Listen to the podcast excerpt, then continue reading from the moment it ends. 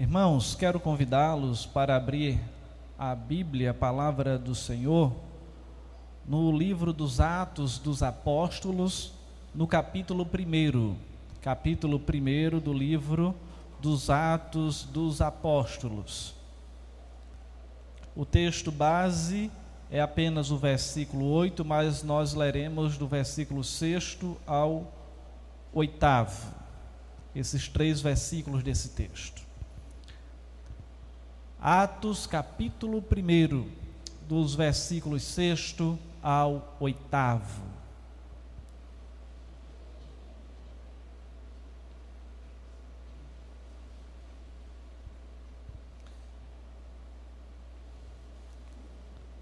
Livro dos Atos dos Apóstolos, capítulo 1, versículo 6 diz assim: Então os que estavam reunidos lhe perguntaram: Senhor, será este o tempo em que restaures o reino a Israel?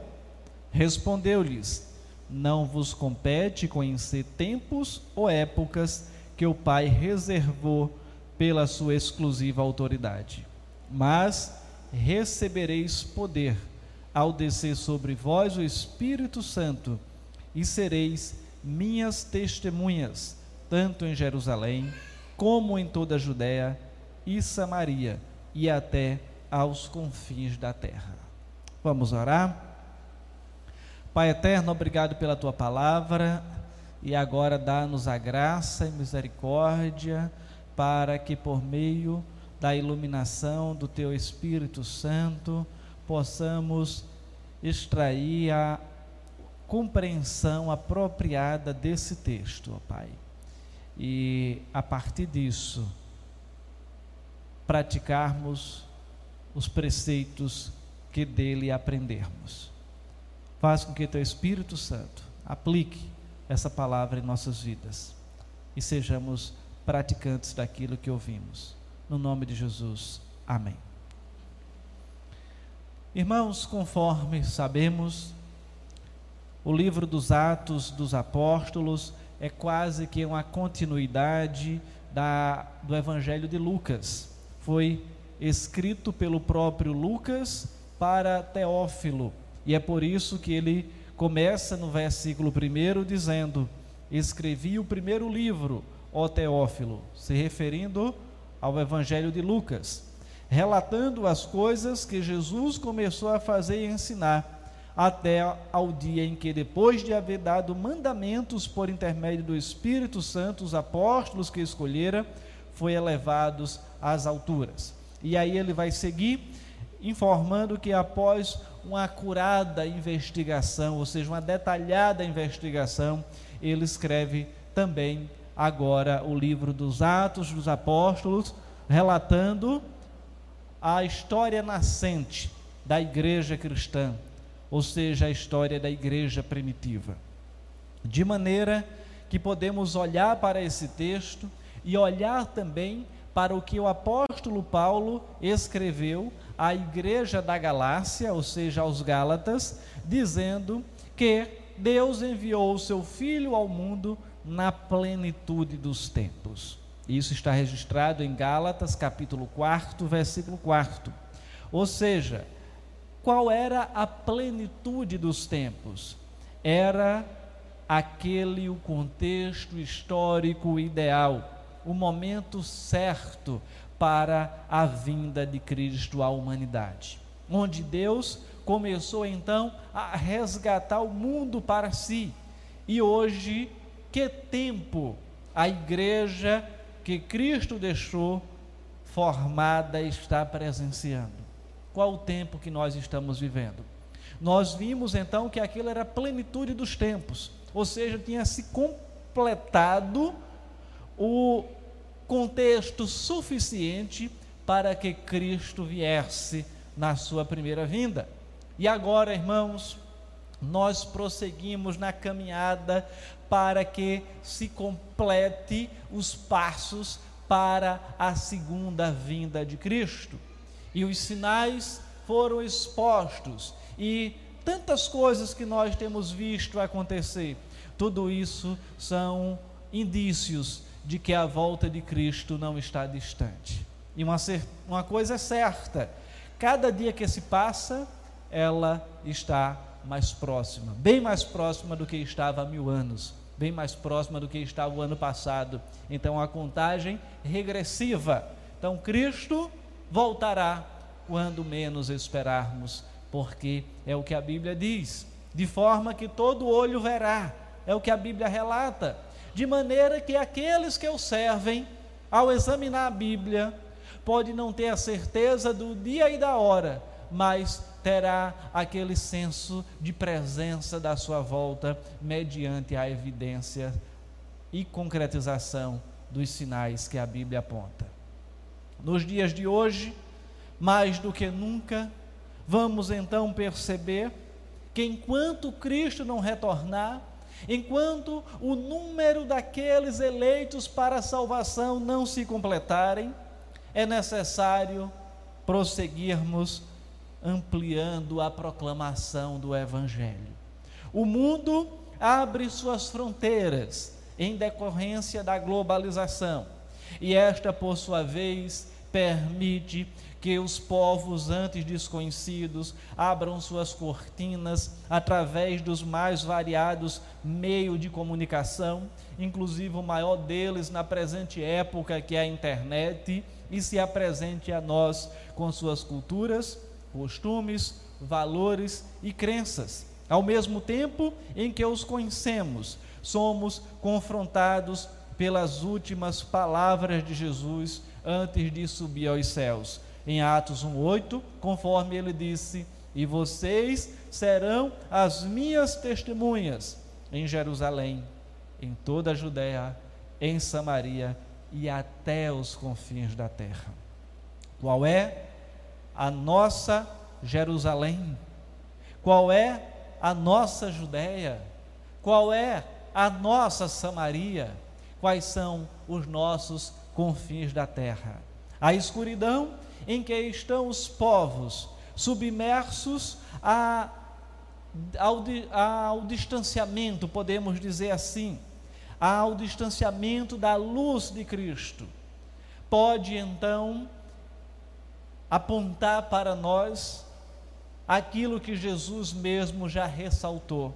Para nós, digo, igreja, desperta, ó tu que dormes. E este é o tempo de ir à nossa Jerusalém, à nossa Judéia, à nossa Samaria, aos nossos confins da terra. Esta responsabilidade agora é nossa. Você e eu já sabemos que a igreja de Cristo é luz para as nações, que todos têm um chamado, uma missão e que as nações estão clamando por alguém que lhes anuncie a verdade. Chegou então a hora de lançar mão ao arado, de ir aos confins da terra como representantes de Jesus Cristo sendo este um privilégio.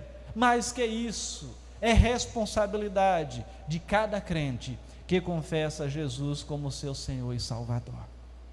Se porventura você está aqui nesta noite e ainda não confessou Jesus como Senhor e Salvador, é necessário olhar para a obra magnífica que ele fez, ver o que ele manifestou para este mundo que é nada mais, nada menos do que nos garantir o passaporte para o outro lado da vida. Todos nós passaremos para o outro lado da vida, mais cedo ou mais tarde, seja com Covid, seja por outro problema, se Cristo não voltar antes, quando aqueles que terão, estarão aqui terão seus corpos transformados.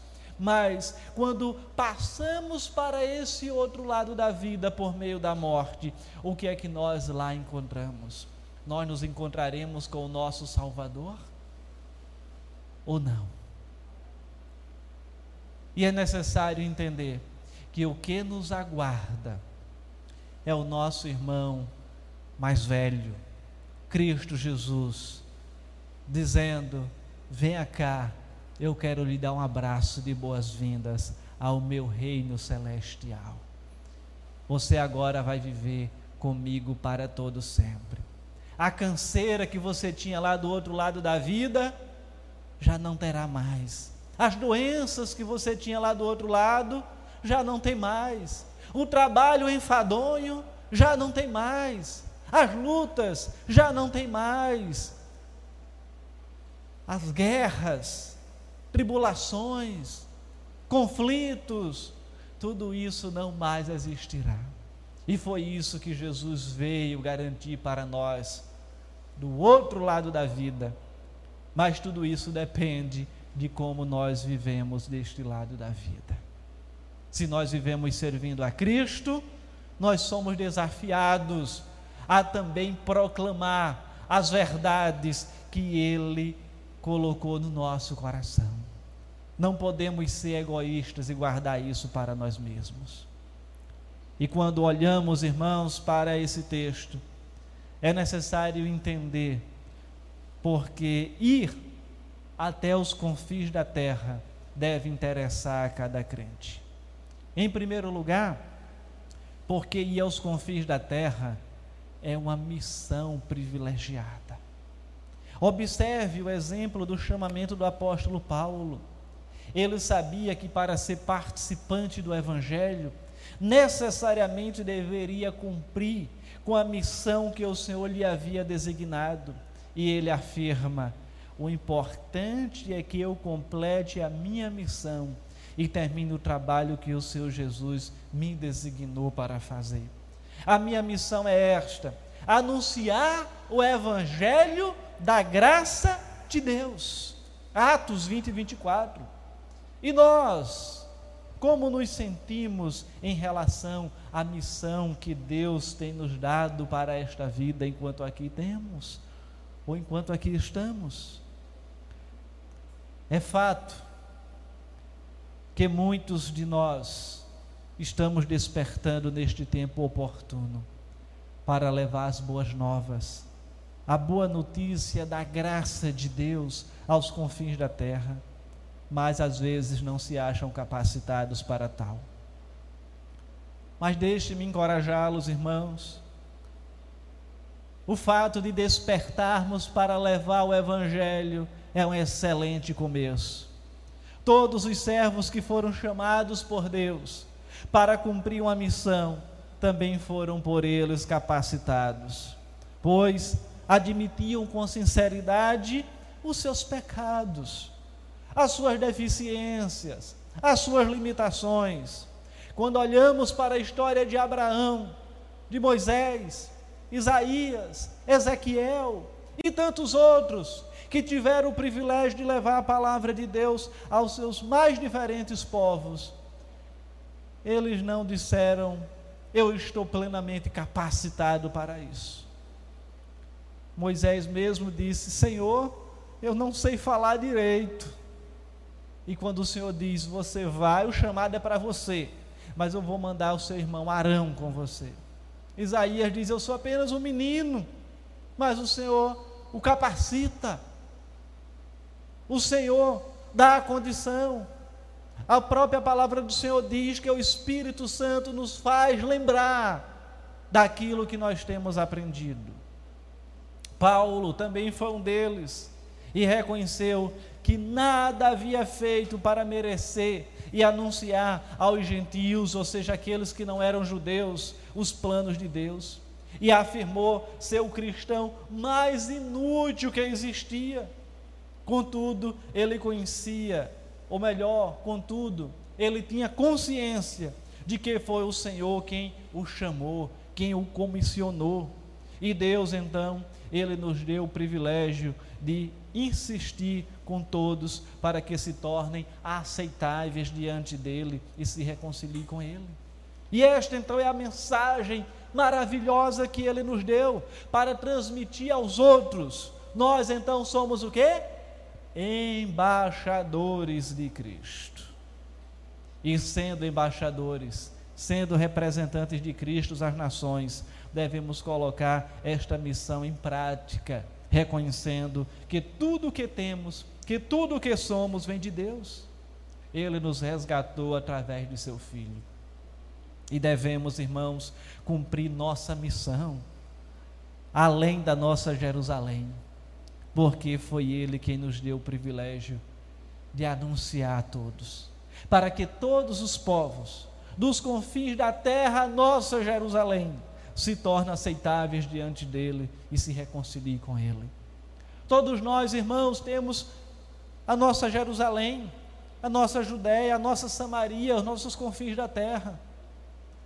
Se formos pensar de maneira exemplificativa, como igreja, nossa Jerusalém, o nosso bairro, Recife, a nossa Judéia, Samaria, estado de Pernambuco, os confins da terra, todo o país, o mundo. Na nossa família, poderia ser a nossa Jerusalém, aqueles que não conhecem ainda o Senhor, os amigos, a nossa Judéia, Samaria, aqueles que mantemos contato, os confins da terra, todas as pessoas. Então isso é aplicável de várias maneiras ao nosso viver. Mas é certo que ir aos confins da terra é um grande privilégio. Mas, em segundo lugar, ir aos confins da terra é nossa responsabilidade. A acessibilidade de informações que estamos tendo dos quatro cantos do mundo vai nos revelar ou nos revela quantos habitantes da terra sofrem na mão dos do inimigo das nossas almas. As nações estão sendo, desa, estão sendo assoladas por diversas pestes e hoje todo mundo por uma pandemia, crises financeiras, guerras, como agora o Hamas e o Estado de Israel, né, mais, o mais recente conflito que é um conflito antigo, né? na verdade é como se ele ficasse ali apagado por um tempo, mas depois ele reacende novamente. É uma tocha que ela não se extingue, ela apenas fica ali sem, é, sem se estender, podemos dizer assim, ou sem florescer, e de repente, por algo simples, então volta o conflito a ser o que era. É necessário entender, irmãos, que Muitas pessoas estão morrendo sem conhecer a verdadeira esperança. E nós, o que é que estamos fazendo? É responsabilidade da igreja, de todo crente, ir aos confins da terra e anunciar o nome de Jesus, para que estes salvem suas vidas e conheçam a verdade que liberta. Hoje nós temos a condição de, na palma de nossas mãos, irmos ao aos confins da terra? Quantas vezes você pode ter uma pessoa que está lá do outro lado do mundo, um amigo, quem sabe que você teve contato aqui na escola, no trabalho, e hoje você pode se comunicar com ele e anunciar a palavra de Deus.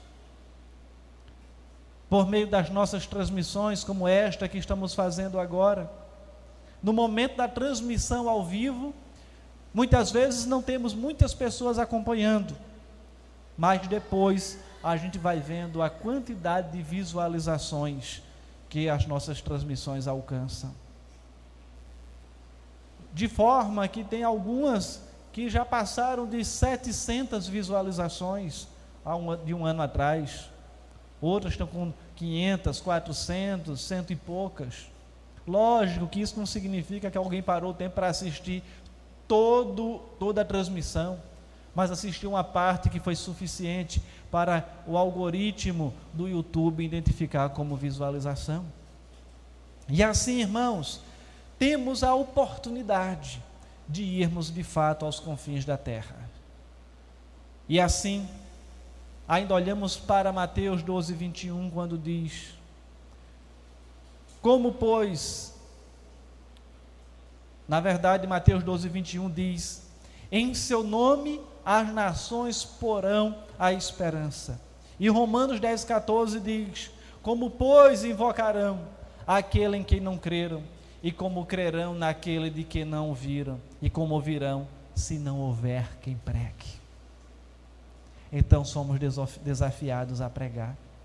Existe um outro texto que ele deveria talvez ser mais presente em nossas liturgias ou mesmo pregações, que é o texto de Ezequiel 3,18, quando diz: Quando eu disser ao ímpio que ele vai morrer, e você não o advertir, nem lhe falar para dissuadi-lo dos seus maus caminhos para salvar a vida dele, aquele ímpio morrerá por sua iniquidade, mas para mim você será responsável pela morte dele. Ou seja, é uma responsabilidade de anunciar a palavra. Eu disse hoje pela manhã lá na igreja presbiteriana Amor e Vida, e repito agora: nós não convertemos ninguém. Quem converte é o Espírito Santo. O nosso dever, nossa obrigação é anunciar. E é o que, que diz, e é o que diz esse texto aqui. Nós devemos anunciar. A conversão não é nosso papel, não é nossa função. De forma que quantas vezes tivemos a oportunidade de anunciar o Evangelho a alguma pessoa e não fizemos. Talvez todos os dias nós tenhamos essa oportunidade e negligenciamos. Quantas vezes, talvez a nossa consciência já acusou de ter tido a oportunidade de anunciar o Evangelho a uma pessoa, não o fizemos, e dias depois a gente recebe a notícia que ela faleceu. Então nós somos, irmãos, desafiados a proclamar o Evangelho em tempo e fora de tempo. Esta palavra do Senhor de Ezequiel, proferida ao jovem Ezequiel, pode até soar pesada para muitos nos dias de hoje, mas é própria para o tempo em que vivemos haja vista existirem inúmeras possibilidades de entrarmos em determinados lugares e muitas vezes não o fazemos porque faltam não recursos propriamente dito, mas falta vontade, falta determinação. Nós somos então, irmãos, desafiados a tirar talvez o foco de tantas coisas que essa vida nos oferece ou exige de nós, para empreendermos esforços em anunciar o reino de Deus, de orarmos, de pedirmos sabedoria ao Senhor, estratégia do Senhor para anunciar o Evangelho a determinadas pessoas. Esse é o grande desafio nosso se ia aos confins da terra, é responsabilidade de cada cristão. Podemos fazer isso de maneira pessoal, a depender do que seja o nosso confim da terra, através das nossas orações e também através da nossa contribuição missionária para os trabalhos que são executados. Então nós somos desafiados, irmãos, a não fugir da nossa responsabilidade e quando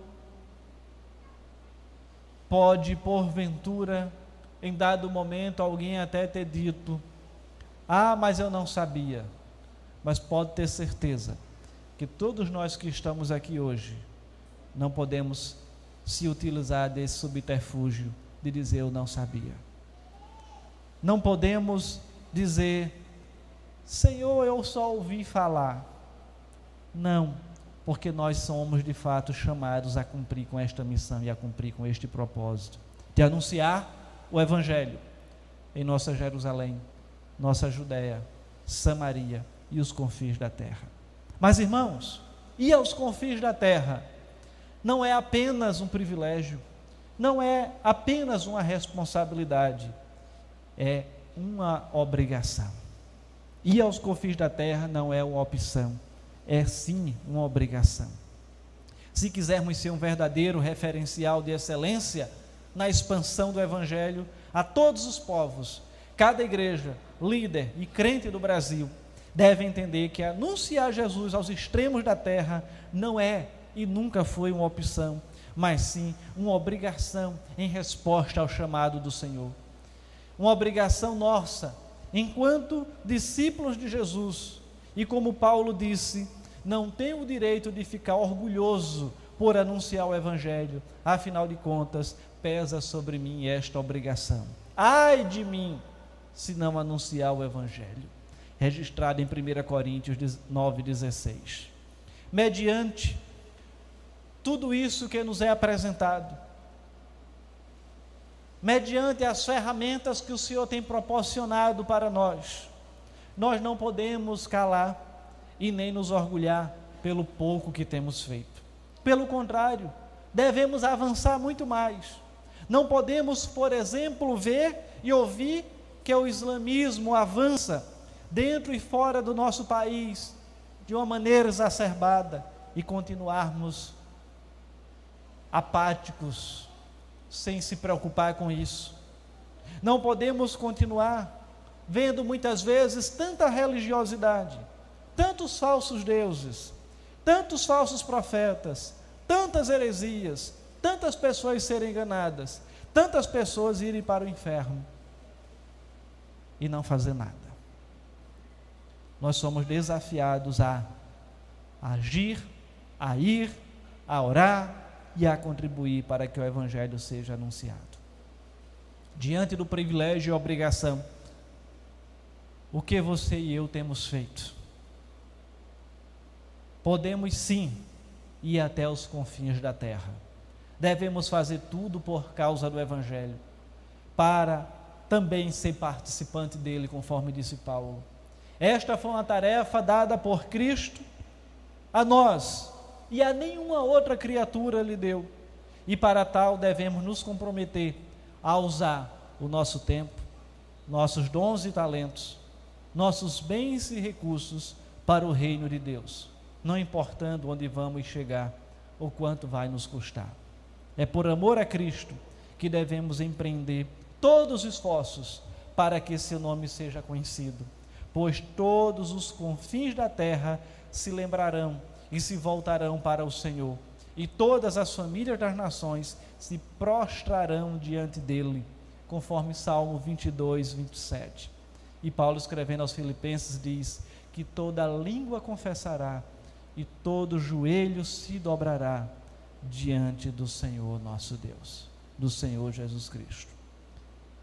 Que o Senhor então nos desafie a continuarmos anunciando o Evangelho do Senhor Jesus Cristo.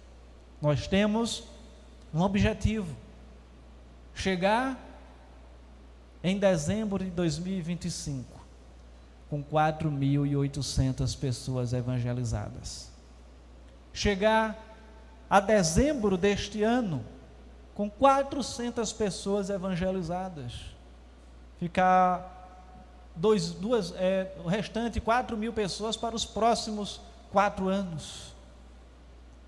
E se você divide 400 por mês, pelos meses que ainda restam, são em torno de 70 pessoas por mês para serem evangelizadas. 4.800 pessoas, você diz é muito, é um número grande, mas 70 é um número pequeno. Se cada um de nós evangelizar uma pessoa, rapidinho nós alcançaremos esse número. Que o Senhor então nos dê graça e nos faça aceitar esse desafio em obediência à palavra de Deus. Que o Senhor cuide de nós hoje e para todo sempre. Amém. Vamos orar, irmãos. Pai eterno, obrigado pela tua palavra e que o Senhor continue nos desafiando a olhar para a tua palavra, olhar para os confins da terra, nos satisfazermos nela e proclamarmos esta mesma palavra, de forma que, ao fazermos isso, estejamos sendo obedientes, ao fazermos isso, nos alegremos pela proclamação e por vermos pessoas sendo alcançadas pela tua palavra. Mas, Senhor, muitas vezes nas nossas mentes vêm as dificuldades, vêm os problemas, vêm os desafios. Mas os teus servos do passado também passaram por coisas semelhantes e o Senhor capacitou. De maneira que nesta hora rogamos que o Senhor nos capacite, que o Senhor mesmo nos desafie e que o Senhor nos faça abraçar esta causa e ao final pessoas sejam alcançadas, números multiplicados e o teu nome glorificado. Em o nome de Jesus. Amém.